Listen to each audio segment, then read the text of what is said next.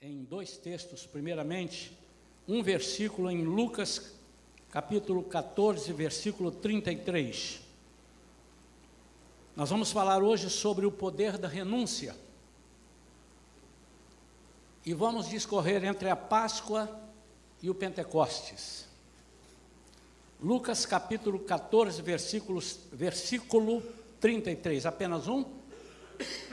Depois você pode abrir Mateus 16, e vamos ler mais dois versículos, 24 e 25. Primeiramente, Lucas 14, 33 diz assim: Assim, portanto, todo aquele que dentre vós não renunciar a tudo quanto de mais estimado possui, não pode ser meu discípulo. Que palavra dura, irmãos. Eu vou ler de novo, porque eu acho que eu não entendi direito aqui. Será que ele está falando isso mesmo? Quem está falando isso? Jesus. E ele é, uma, é a autoridade suprema sobre ser discípulo. Ele é quem decide quem é o discípulo dele. Ele estabelece algumas regras. A primeira está aqui. Assim, portanto, todo aquele dentre vós que não renunciar a tudo quanto de mais estimado possui, não pode ser meu discípulo. Eu quero que os irmãos prestem atenção no verbo renunciar. Porque muitas pessoas pensam em abandonar. Mas não é abandonar, é renunciar.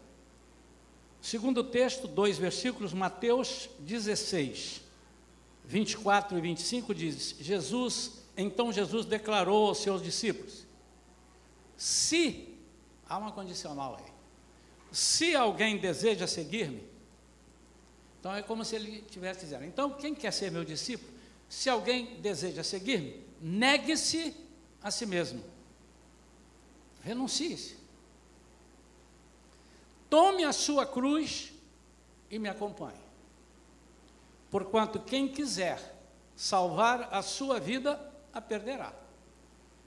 Mas quem perder a sua vida por minha causa, encontrará a verdadeira vida. Notem, irmãos, que ele diz: negue-se a, a, si mesmo. Ele não está dizendo abandone a sua vida. Até porque a seguir ele vai dizer que você vai encontrar a verdadeira vida. Vamos falar com Deus? Pai querido, em nome de Jesus, te louvamos, te agradecemos, Senhor, porque o Senhor fala conosco. Quem somos nós para o Senhor falar conosco? Apesar de sermos vasos imperfeitos, o Senhor nos usa, o Senhor tem carinho por nós. O Senhor acredita em nós. E estamos aqui nesta manhã, Senhor, mais uma vez, para trazer uma palavra rema, direta do teu coração para o nosso coração. Fala cada um aqui, Senhor, na sua particularidade. Que cada um possa entender a mensagem como o Senhor a envia e não como a pessoa ou nós queiramos ouvir. Recebe, Senhor, a nossa gratidão por tudo que tu és na nossa vida, em nome de Jesus. Amém. O poder da renúncia. A renúncia, então, exerce algum poder na nossa vida? Nós vemos aqui. Quando eu renuncio, eu sou vitorioso. Primeiramente, quando eu renuncio, eu me torno discípulo de Jesus. Quem não gostaria de ter um mestre como Jesus? Às vezes nós ficamos orgulhosos por, ter, por termos como ensinadores, por mestres, né? alguns usam o termo aí por guru, isso é um termo que eu não gosto de usar, mas é, pessoas que estudaram ou que têm uma certa influência. Você imaginaram, irmãos? A profundidade disso, Jesus dizendo assim: Olha, eu quero ser mestre de vocês, mas eu preciso estabelecer alguns critérios. Por que, que Jesus faz isso? Primeiro, que ele quer um ministério perfeito. Quando ele diz perfeito, ele não diz sem defeito, é um ministério perfeito na essência, no foco, na visão, na direção. Segundo, que ele quer que nós sejamos santos como ele é santo, separados como ele é separado. Ele sede santos como eu sou santo. Terceiro, porque nós iremos habitar com ele em lugar onde não entram falsidades, não entram, não entra a ignorância, não entra a soberba, não entra nenhum tipo de pecado ou nenhum tipo de arrogância humana. Nós estamos sendo preparados, e quer queiram, quer os irmãos queiram ou não, é nisso que nós temos que pensar. Ah, mas está muito longe. Quem disse que está muito longe? Não sabemos. Estamos sendo preparados para viver uma vida definitiva, porque essa que vivemos aqui é provisória. E definitiva muito superior ao que nós pensamos aqui. Eu ouvi certa vez um pastor falando que se nós soubéssemos como é a vida que nos espera, nós quereríamos sair daqui correndo. Há pessoas que estão se mudando daqui do Brasil para viver num lugar onde tem qualidade de vida. Essa qualidade que hoje tem e pode ter lá, vai acabar. Aquilo que atinge hoje o nosso país e não atinge alguns países chamados de primeiro mundo e de qualidade de vida nota 10, vai atingir, porque está na Bíblia. Cada dia mais nós vemos as Escrituras se cumprindo. Nós vamos viver, irmãos, num lugar especialíssimo, preparado pelo próprio Deus, pelo próprio Jesus. Não é utopia. Ninguém sabe dizer exatamente como é, mas a Bíblia nos dá mostras de que será um lugar, uma cidade, será um, lá, um país, um negócio maravilhoso. Não é como talvez os irmãos pensassem, eu pensava assim quando era mais novinho, as nuvens com os anjinhos tocando com aqueles negocinhos, assim, aquelas trombetinhas, aqueles trompetes, e não, nós vamos viver num lugar não parecido com o que nós temos hoje, mas onde nós teremos prazer em viver, andar, é, comer. E, eu vi alguém fazendo uma pergunta a um pastor essa semana, dizendo: Pastor, lá no céu vai ter animal? É, uma pergunta que ele foi fazer, né? Mas deixa eu dizer, eu creio que no céu vai ter animal. Ou animais. Mas presta atenção, não é o seu cachorrinho que está aqui que vai morrer e vai ressuscitar. Não, porque esses não têm alma. Ok? Mas eu creio. Se você lembrar que Jesus vai vir montado num cavalo, mas não é o seu pangaré, nem aquele manga larga que você comprou, não.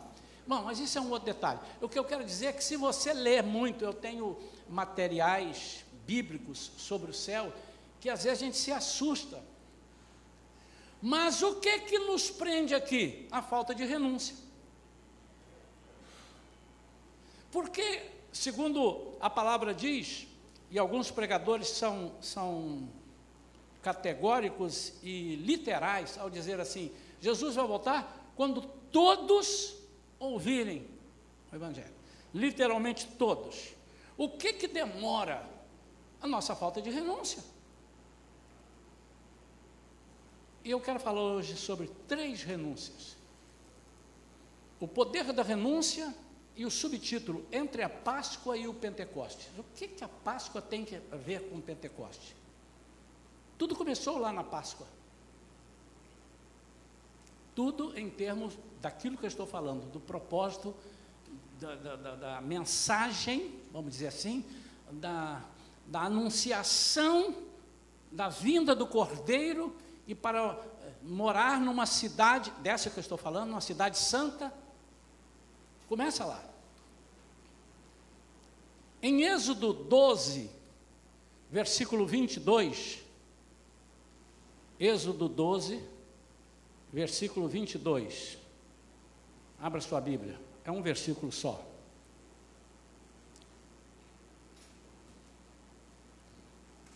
Deus fala com Moisés, e Moisés faz uma observação. Tomai alguns ramos de sopo, molhai-o no sangue que estiver na bacia, e marcai a travessa da porta e suas colunas laterais. A travessa e as suas colunas laterais com o sangue que estiver na bacia. Nenhum de vós saia da porta de casa até pela manhã. Nós conhecemos a história e nós sabemos que aqui começa a figura do projeto que Deus preparou e ele ali começava a mostrar aqueles que certamente não estariam vivos até a volta, de, até a vinda de Jesus pela primeira vez como é, ministério. Muitos anos se passaram.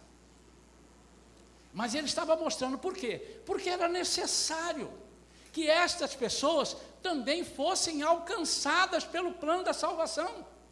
E às vezes nós pensamos que a salvação começa em Mateus, Marcos, Lucas e vai por ali, onde Jesus aparece. Não, a salvação começou lá no Éden, inclusive.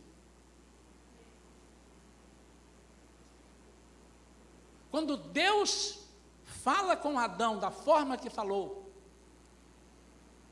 depois de Adão e Eva terem pecado, Deus providencia o cordeiro, mata o animal, tira a pele, cobre-os, que até então ninguém sabia que estava nu. E agora, por causa da maldade, eles começaram a ver: ih, você está nu, e eu, eu, tenho que, eu tenho que me cobrir. E cobriram com folhas. E Deus então providencia isso. Ali começa. Mas eu quero falar o plano executado, literalmente, para que o povo visse por que, que estavam saindo daquela, da, da, daquela, do jugo do Egito é uma figura de nós sermos, estarmos sendo libertos do jugo do mundo. E para que eles pudessem ser libertos e caminhar com Moisés, que é uma figura de Jesus, o libertador, para que houvesse isso, eles teriam que renunciar.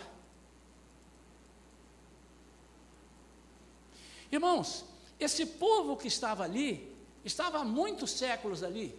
Uns falam em 270 anos, a Bíblia fala em, em 400 anos. Não vamos entrar, mas é muito tempo. Muito tempo. Ali gerações nasceram e morreram, pessoas foram se aculturando da cultura do Egito. E eles tinham uma cultura especial. E Deus queria que eles renunciassem a essa cultura, para que fossem capazes de seguir com Ele, através de Moisés. E Deus orientou: vocês vão matar um cordeiro, Jesus. Especificou como é que teria que ser o cordeiro, não vamos entrar nos detalhes, mas não podia ser qualquer cordeiro, cordeiro sem mácula, Jesus conhecido como o único que não teve pecado algum. Preparado, separado, morto o cordeiro, o sangue dele, só é, resumindo, não vamos dar os detalhes da Páscoa, mas algumas coisas nós precisamos lembrar para que você compreenda o, o, o seguinte, os, os pontos seguintes. O sangue deveria ser passado nos portais, na, na travessa e no, nas partes laterais, nos batentes.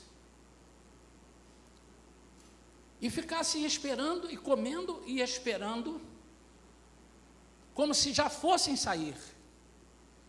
É outra figura para nós que vivemos hoje aqui, sempre dizendo: Eu estou aqui de passagem, eu estou aqui para viajar, eu estou aqui com os cintos atados, com a roupa pronta de viagem. É isso que é a figura. E Deus diz: tranquem a porta, não saiam de casa, fiquem a noite toda dentro de casa. Só pela manhã vocês vão sair. Porque à meia-noite vai passar o anjo que trará morte para os primogênitos de tudo, inclusive dos animais. Irmão, nós precisamos crer na Bíblia como a Bíblia é. Inclusive dos animais. E nenhum de vocês sofrerão o dano por causa do sangue que estará na porta. Muita gente só conhece até aí. Por que, que eu preciso passar um sangue na porta se Deus tem uma memória fantástica? Ele sabe onde você mora, ele sabe quem mora ali e quem mora lá. Ele sabe quem é dele aqui, está marcado. Na memória de Deus não há falhas. Por que isso? Primeiro, você precisa saber que o sangue representa o sangue de Jesus que foi vertido na cruz. E ele disse: vai haver um. Segundo, as pessoas iriam se acostumar, e nós vamos ver mais à frente, uh, os sacerdotes jogando sangue por orientação de Deus, porque era isso que aconteceria com Jesus, o sangue iria limpar, ia tirar o pecado do mundo, eles jogariam o sangue dos animais que os pecadores traziam para ele, sacerdote, para jogar sobre o altar, si, é, simbolizando o sangue de Cristo. Só que ele não dizia, ó, esse é o sangue de Jesus Cristo que vai nascer. Não. Mas ele dava indicações claras de que haveria um ritual deste. E que esse ritual seria, uma vez feito, desnecessário ser repetido. E que ali tinha que ser repetido. Então, se o Joaquim pecador fosse até o sacerdote e levasse um animal e matasse e tal, mas no ano que vem ele pecasse, tinha que levar outro animal. E aquilo era sucessivo. Mas o que ele estava querendo, e ele vai mostrar depois, não vamos falar sobre isso aqui, mas os irmãos sabem, é, até que Jesus vem e faz isso por nós, o véu se rasga de alto a baixo, e então nós entramos na presença de Deus através de Jesus, só para vocês refrescarem a memória e entenderem o poder da renúncia. E eles dizem: não saiam, porque vai morrer cada, cada um filho primogênito, cada animal. Irmãos, por que, que Deus fala nisso? É porque Ele quer que tudo aquilo da sua vida que é consagrado a Ele seja guardado por Ele seja abençoado por Ele. Mas voltemos aqui. Então, primeiro, por que o sangue? Por causa do poder poder da libertação. A primeira renúncia que eu estou dizendo é sobre a renúncia para ser liberto. Para você ser liberto, meu irmão, de algum vício, de algum pecado, de algum problema que você tem, você precisa renunciar. Ninguém é liberto sem renunciar. E não é você quem faz as coisas, é Deus é quem faz, através da sua renúncia, ou após a sua renúncia. Após você dizer, eu aceito. Ou não pulo lá. Alguém um dia falou assim, pastor, eu não entendo, quem quer aceitar a Jesus é muita petulância querer aceitar Jesus. Jesus é que tem que pensar se aceita a gente. Não, irmãos, está certo. É quem quer aceitar que Jesus seja o seu cordeiro porque há condições. Eu quero, mas está, talvez a gente precisasse dizer às pessoas que vêm aqui à frente e aceitam Jesus. Então vou dizer o que, é que você tem que passar. Você tem que primeiro renunciar para ser liberto da opressão, ser liberto da, da, das mazelas, ser liberto do jugo de Satanás. Cada caso é um caso, às vezes tem pessoas que estão é, atoladas mesmo até o pescoço ou mais, né? Em, em, nas trevas, mas há outros que não tanto, mas seja de um jeito ou seja de outro, sem o sangue você não entra. Então, primeiro, por que o sangue? Por causa do poder do sangue que nós vamos conhecendo. Muitos só conhecem o poder do sangue através de Jesus. Mas ele foi, começou lá. Então, o Pentecoste começou na Páscoa. A Santa Ceia começou na Páscoa. A salvação de Jesus por nós começou na Páscoa. Por que nos portais? Esse povo de Deus estava ali há séculos e certamente já tinha pego a cultura, as crendices, as formas de agir com relação à proteção e livramento que os egípcios tinham.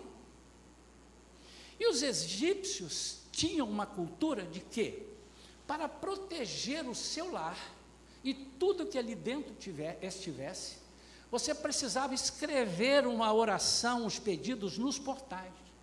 Então, todo aquele que escrevesse nos portais alguma oração de livramento, alguma prece, né? eu estou falando oração, mas uma prece, alguma coisa ali, algum. É como você, meu amado e minha amada, que quem sabe já passou por isso. Eu vou colocar um pé de coelho na minha porta, vou colocar uma ferradura na minha porta. Quantos já fizeram isso aqui? Faz assim com a mão. Ah, não acredito. E quantos já mentiram na sua vida e não mentem mais? Então vou perguntar de novo: quantos já fizeram isso? Quantos já botaram a vassoura atrás da porta para aquela visita enjoada? Nossa, irmão, esse teve mais ainda. Quantos já jogaram sal, não sei aonde, onde é que joga o sal, não sei. Ah, enfim, são crendices. Quantos saíam assim, tinha uma escada passando, ele deu uma volta, passou por lá de lá, com medo de passar debaixo da escada. Quantos viram um gato preto e disseram assim: Meu Deus do céu, vou orar 300 vezes que eu vi o gato preto? Coitado do gato. É, Salmo 91 aberto na. Deixa que, Senhor me protege, Senhor me protege. São crendices, irmãos. Então Deus falou assim: Eu vou levar vocês. Mas para eu levar vocês, vocês precisam renunciar a essas crendices. Então, no lugar dessas orações, eu vou passar o sangue que vai representar o sangue de Jesus. E quando todos os egípcios virem, o, o diabo já sabe, ele não precisava daquilo.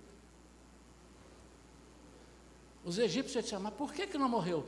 Tem um negócio diferente, ué, mas no, no lugar da oração tem um sangue? Deixa eu dizer uma coisa, meu amado. Deus quer te libertar. Mas através da sua vida, Deus quer libertar pessoas. As pessoas precisam olhar para você e dizer assim: eis um liberto. Eu quero. Qual foi o caminho? Onde você comprou isso aqui? Onde você conseguiu essa passagem mais barata para viajar? Onde é que você fez isso assim? Onde você chamou? Qual foi o construtor que fez o seu telhado? Nós somos assim, irmãos. E sabendo que nós somos assim, Deus falou: Eu quero que as pessoas perguntem: O que você fez para, em meio a essa tribulação que o mundo está passando, você continuar rindo? A primeira renúncia é a renúncia que esses hebreus, que embora sendo hebreus, foram gerados dentro do Egito, dentro do Egito, e de geração em geração foram aprendendo as crendices, eles precisavam crer que não a oração que eles punham na porta, mas o sangue do Cordeiro de Deus iria libertá-los de qualquer problema dentro daquela casa. E por isso Deus orienta: não saiam de noite. E aí eu lembro do versículo que não é jogado e nem por acaso. O choro pode durar uma noite, mas a alegria vem quando? pela manhã. Amanhã de manhã vocês podem sair e vocês vão ver a alegria. Primeiro, a alegria que existe um Deus, um Deus que cuida de você, um Deus que cura você. Segundo, a alegria de ver que o mal não te alcançou. Terceiro, a alegria de perceber que você é um escolhido para caminhar com Deus. desde que haja uma renúncia. Então você precisa ter coragem de dizer: não, eu abro mão daquelas crendices que eu tinha, daquilo que, até por, por coincidência ou não, o dia que eu escrevi ali, o meu, algumas pessoas ficaram doentes dentro da minha casa e ninguém ficou doente, pura coincidência. Ou permissão de Deus, porque ele queria falar alguma coisa com você, eu não, quem sou eu para dizer por quê? Mas teria que haver uma renúncia. Essa é a primeira renúncia. Deixa eu te dizer, você quer ser liberto de alguma coisa, quem sabe alguma esposa esteja dizendo, meu marido precisa ser liberto do vício tal. Algum marido dizendo, minha esposa precisa ser liberto de um vício, vício de comprar, compra demais. Eu tenho 12 cartões de crédito, ela estourou os 13. não eram 12, não, o, terceiro, o décimo terceiro cartão que eu ia pedir, ela já estourou. Renunciar às promessas de livramentos de outros deuses para obter o livramento do Deus único, renunciar a crendices, a maus hábitos adquiridos, orações e frases de proteção para que a magia, o lado sombrio das trevas, pudesse livrar a todos dentro de casa. Primeira renúncia. Segunda renúncia a renúncia para você conseguir a salvação. Jesus agora está no cenário. Durante três anos, três anos e meio, ele está ministrando e avisando o que iria acontecer. Antes mesmo dele começar, é dito que ele é o cordeiro que tira o pecado do mundo. Por que, que Deus pediu, lá em Êxodo, continuando aqui, e quando seus filhos perguntarem por que, vocês vão ter que fazer isso sempre. Por quê? Porque tem um, tem um porquê.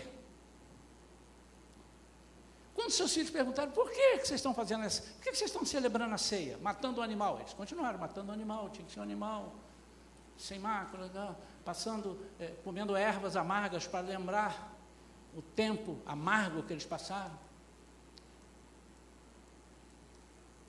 Comendo o pão sem fermento, abrindo mão do pecado. Por que, que nós estamos fazendo isso? Aí vocês vão contar para ele. Por que, que Deus pediu isso? Já parou para pensar? Para que isso chegasse lá na geração de Jesus. Nós não iam saber. E quando Jesus chega, está pronto a ser o cordeiro imolado, está na véspera de ser entregue, na noite em que ele foi traído, ele toma o pão, e toma o cálice. E se você ler os textos, você vai ver que ele não toma cordeiro nenhum. Jesus celebrou a última Páscoa. Ele estava comendo a ceia da Páscoa. Quando ele chama dois discípulos e diz para procurar uma pessoa que vocês vão ver com um cântaro de água na cabeça, e pergunte a ele onde nós vamos comer a Páscoa. Ele está falando da Páscoa, ainda não entrou na Santa Ceia. Ele come a última ceia, mas ali em lugar nenhum diz que ele tinha um cordeiro, que ele comeu o cordeiro. Por quê? Ele agora começa a dizer: não precisa mais o cordeiro. Na ceia, ele fala de uma coisa que ainda ia acontecer daqui a um, dois dias. Ele fala da ressurreição como se ela já tivesse acontecido. Essa é uma palavra profética. Mas ele ainda não está na ceia, ele está comendo a última Páscoa. E agora ele, ato contínuo, vai estabelecer a ceia. E ele não come por quê? Porque ele é o cordeiro. E ele disse: hoje encerra-se aqui a figura e aparece o propósito vivo. Hoje encerra-se aqui a sombra para aparecer a verdadeira luz. Quantos estão entendendo isso, irmãos? Mas o que é mais interessante é que ele prefigura o que vai acontecer depois dele, o que será necessário, porque ele disse: Eu vou morrer e não vou ficar aqui. Daqui uns dias eu vou subir e só volto para buscar vocês. Mas eu vou deixar um aqui com vocês, o Espírito Santo.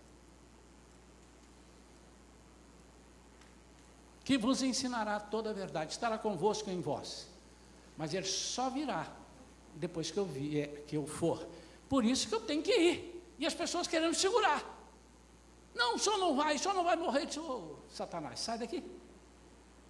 Você não pode impedir que eu complete a obra. Mas a segunda renúncia qual é? Irmãos, era absurdamente impensável que um judeu pudesse beber sangue. Não há essa hipótese. E agora Jesus disse assim: para você ter parte comigo, você tem que comer o meu corpo e beber o meu sangue. Matou. Não. Nós aprendemos, nós viemos do deserto, aprendemos que nós não comemos sangue. Não há essa hipótese. Obviamente que ele não estava falando do sangue literal, mas o sangue demonstrado no cálice. E ele pegou: Este é o meu sangue, bebei dele todos. Irmãos, imagina a cara dos judeus olhando para ele agora. Não, agora eu vou ter que dizer para ele que eu não bebo sangue. Mas se você disser, você não está com ele. Então, sem renúncia não há salvação.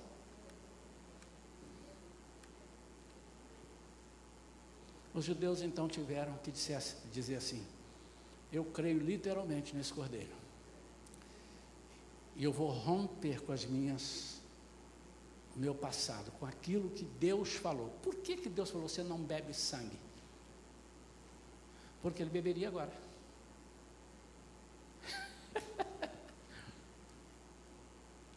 Há coisas, irmãos, que às vezes nós queremos antecipar, não está na hora, tem um processo. E as coisas que nós, há coisas que nós queremos postergar. Tem gente até hoje celebrando a Páscoa. O Cordeiro já morreu, já ressuscitou, já deu o seu sangue. Nós estamos celebrando a Páscoa. Já falei isso várias vezes. Irmãos, a Páscoa, aqui que nasceu a Santa Ceia, a Páscoa. É ali. É ali que nasceu o processo efetivo da salvação. Calma. Mas celebrar a Páscoa, eu anulo a figura do cordeiro que morreu. Eu parei antes, eu parei ali na última Páscoa e morro ali, fica ali, e não parto para a ceia.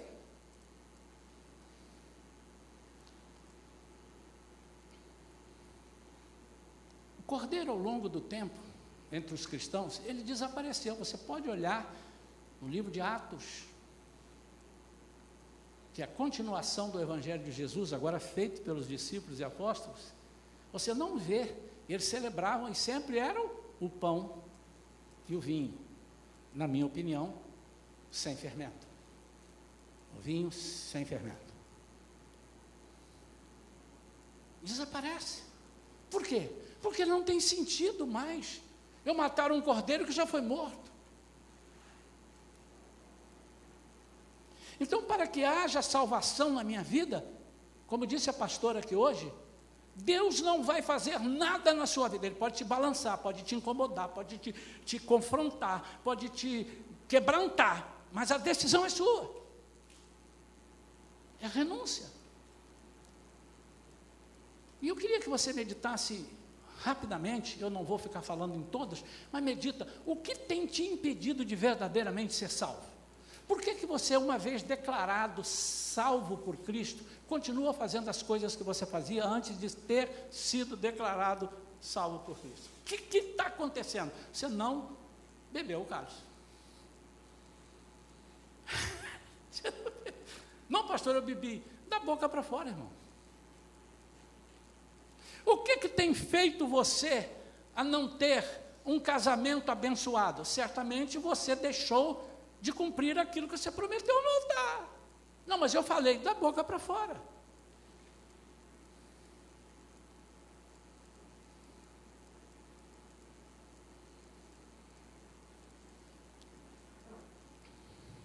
Para participarmos da ceia, nós estamos dizendo que deixamos para trás a nossa antiga vida, nossas tradições, e aceitamos ter uma nova vida com Cristo.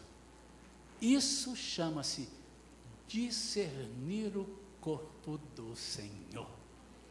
Agora o corpo não é um corpo de um animal, mas é um corpo de um filho de Deus que se fez animal. Ele é o cordeiro, mas ele não era um cordeiro. Ele era a figura do cordeiro. Assim como diz, eu sou a porta. Você olha para ele, não vê uma porta.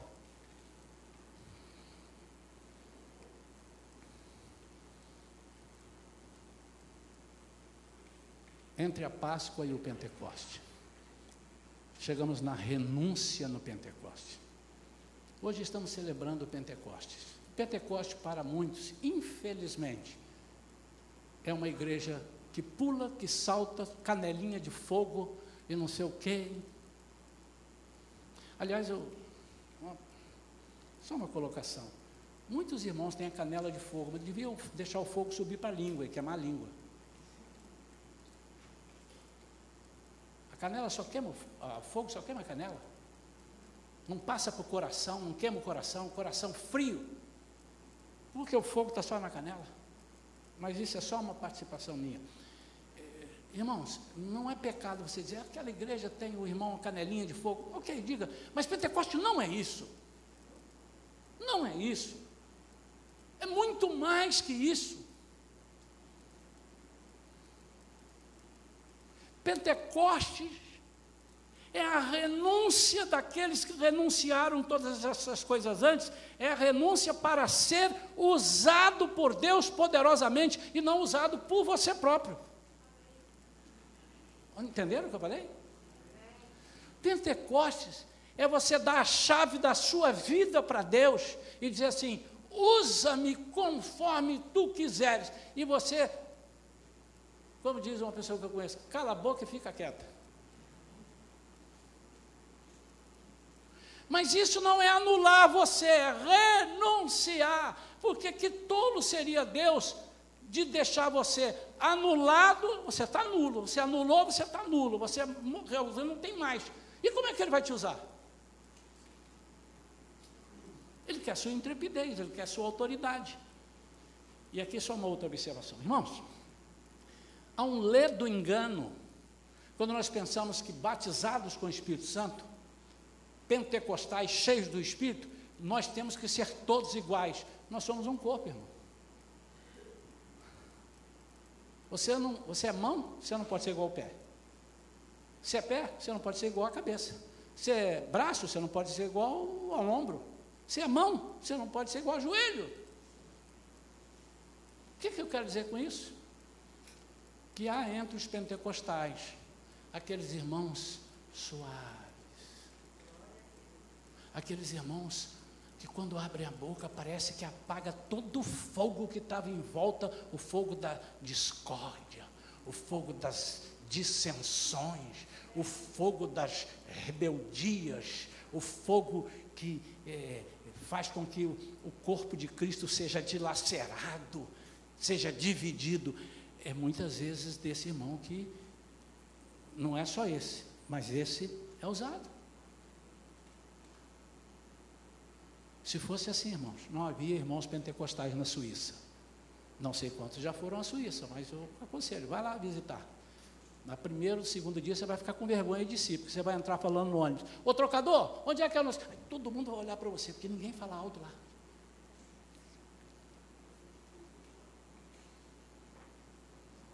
Como é que é a igreja pentecostal nesse lugar, irmão? Não, não, na Suíça, Deus determinou que Suíça é muito não pode ter igreja pentecostal ali.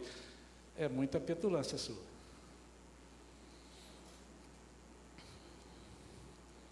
Qual é a renúncia? Primeiro você precisa entender o que, que era o Pentecostes. Pentecostes era simplesmente uma festa chamada festa da colheita, ou das colheitas. Ou chamada também festa das semanas as sete semanas e mais o sábado.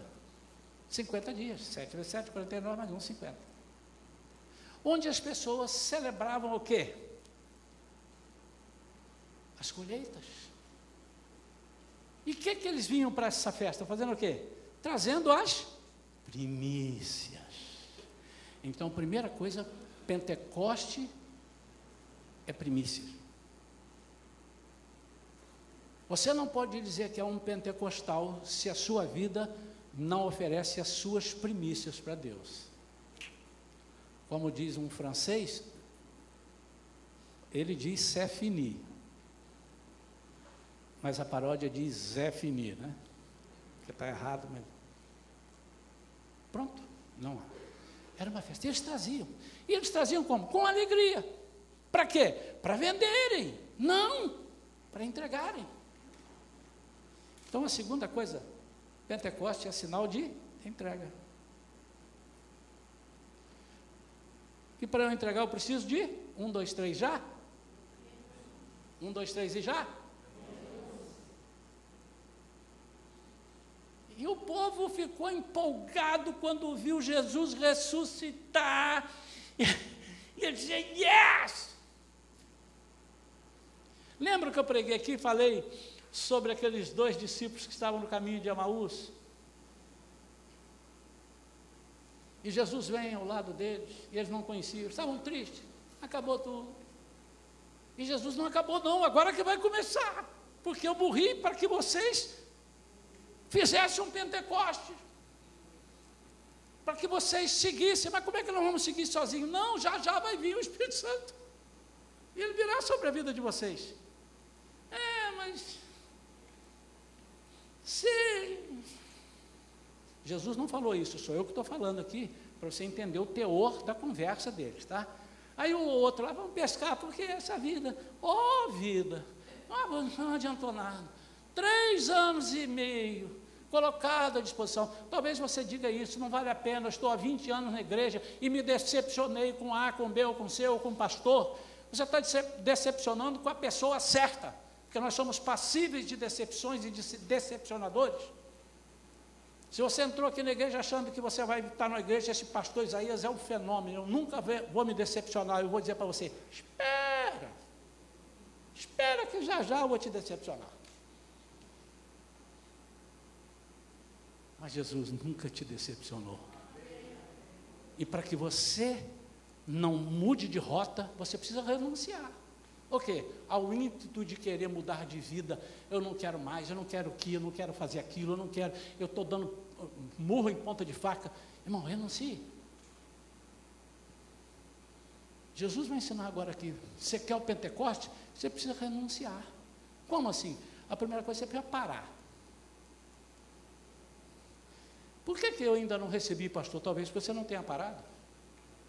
Você quer receber, trocar a roda do carro com o carro andando. Tem que parar. Existe uma das mensagens mais ricas dentro da Bíblia, que é, segundo Crônicas capítulo 20, como eu amo essa passagem de Josafá enfrentando aqueles povos que vinham contra ele muito maiores, muito mais fortes. E de repente ele conclama um jejum e está falando com o Senhor, a igreja toda, as crianças, todo mundo ali orando, jejuando e pedindo proteção.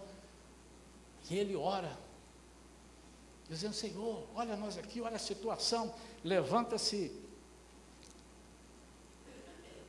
um profeta no meio da igreja,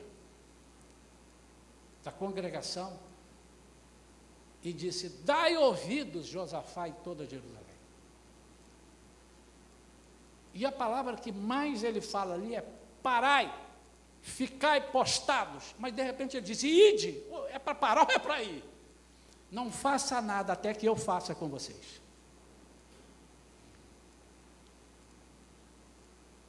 Irmãos, eu sou apaixonado pelo tema Pentecostes.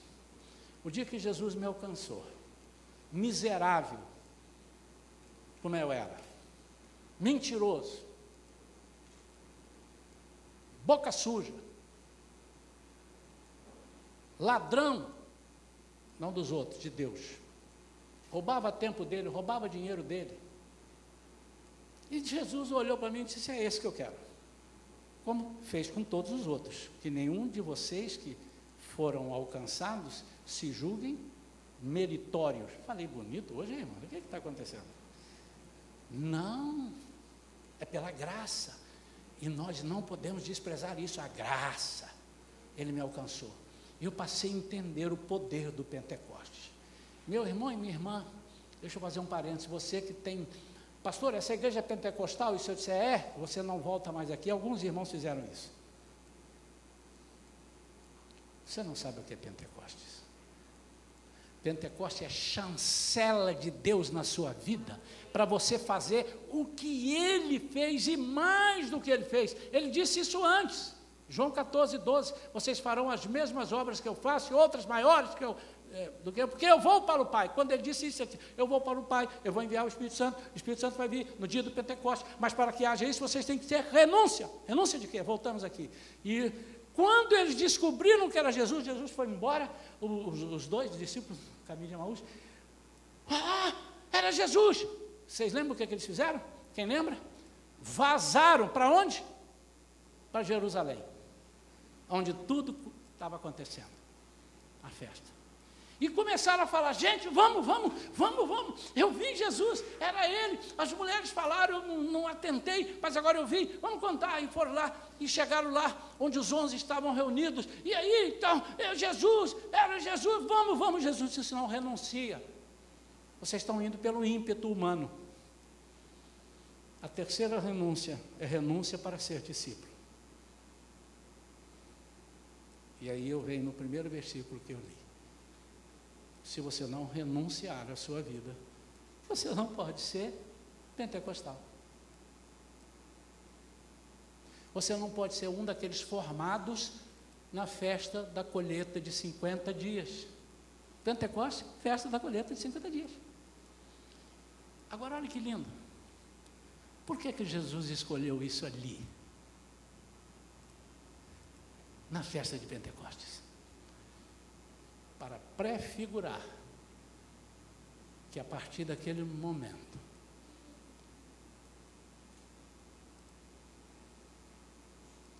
eu não consigo imaginar que alguém sabendo disso não se emocione. A partir daquele momento, haveria grandes colheitas de almas.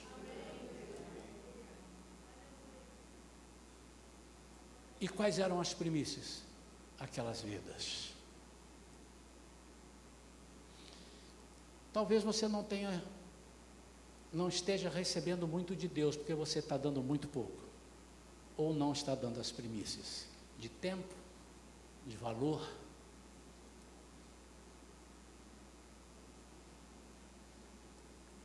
Logo a seguir, Jesus sobe. Pedro faz um discurso. 3 mil. Olha a colheita. Depois ele faz mais outro. 2 mil. Olha a colheita.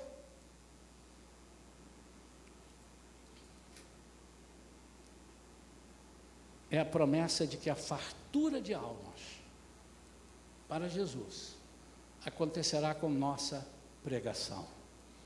É a renúncia de todas as nossas primícias, dando-as ao Senhor nossos recursos, nossos atos, nossos interesses. Quero orar pela sua vida. Queria que você agora ficasse de pé e falasse ao Senhor, se estiver sentindo. Se não estiver, não faça. Não prometa ao Senhor aquilo que você não pode cumprir, porque Ele não se agrada de tolos. Melhor é não votar do que votar e não cumprir. Eclesiastes 5, 4 e 5. Mas eu queria que você tivesse coragem de entender que a renúncia parte de você, a partir da sua palavra. Eu renuncio. Talvez agora muitos que não entendem por que, que não podem participar da ceia, por que, que não devem, agora estão entendendo. Porque você precisa beber o sangue. E como você vai beber o sangue, figurativamente falando? Ou a, a, na, a, análogo, analogia, fazendo a analogia, fazendo a analogia, por que, que você vai beber o sangue se você bebe outros sangues? Quando Jesus percebe que você diz que Ele é o único pão, o único corpo, único, e Ele percebe que você, fora daqui desse momento, você faz outras coisas e acredita em outros umbrais de portas, você não está renunciando. Mas quando você diz, e ele diz, agora você vai entender talvez mais ainda, que aquele que bebe sem discernir, bebe para a sua condenação.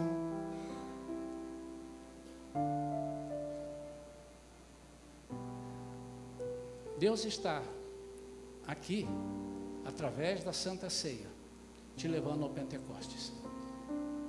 Você não pode ir ao Pentecostes sem ir à Santa Ceia. Porque a Santa Ceia representa a comunhão íntima com Deus. E você não pode ser íntimo de Jesus, usado por Ele, sem estar íntimo com Ele na mesa do Senhor. Pai querido, em nome de Jesus, livra-nos das ciladas do inimigo das palavras que colocam as nossas mentes, nos nossos ouvidos, no nosso coração até. Senhor, quanto medo nós temos, e por isso escrevemos nos portais, agarramos com figas, agarramos com promessas de homens, promessas humanas, agarramos nos nossos próprios entendimentos. Em Provérbios, o Senhor diz: não te estribes, não te firmes, não te calces no teu próprio entendimento. Porque, Senhor, eu preciso renunciar. Isso significa que eu preciso depender de Ti. Que nesta manhã, Senhor, tenhamos entendido perfeitamente esse milagre da renúncia. Possamos renunciar. Renunciar os nossos pecados, renunciar as nossas atitudes, nossa mente, que só pensa em coisas terrenas. Quanto eu vou ganhar? Como é que eu vou sair dessa? E o meu emprego? Como é que eu pago? Como é que eu. E minha saúde? Com máscara ou sem máscara? No hospital sem no hospital? Não, eu vou me trancar dentro de casa. Eu não, eu vou fazer isso, eu vou fazer aquilo. Senhor, nós já fomos libertos pelo Cordeiro que já passou nós não precisamos nos trancar mais em casa, literalmente, e também trancarmos em casa nas promessas que o Senhor tem para nós, nós ficarmos dentro de casa trancados e agarrados nas nossas crendices. Eis-nos aqui, eis-nos aqui, Senhor. Derrama sobre nós o Pentecostes que vamos receber a partir da ceia, em nome de Jesus. Amém. Alguém entre nós, porventura, que esteja afastado da sua igreja,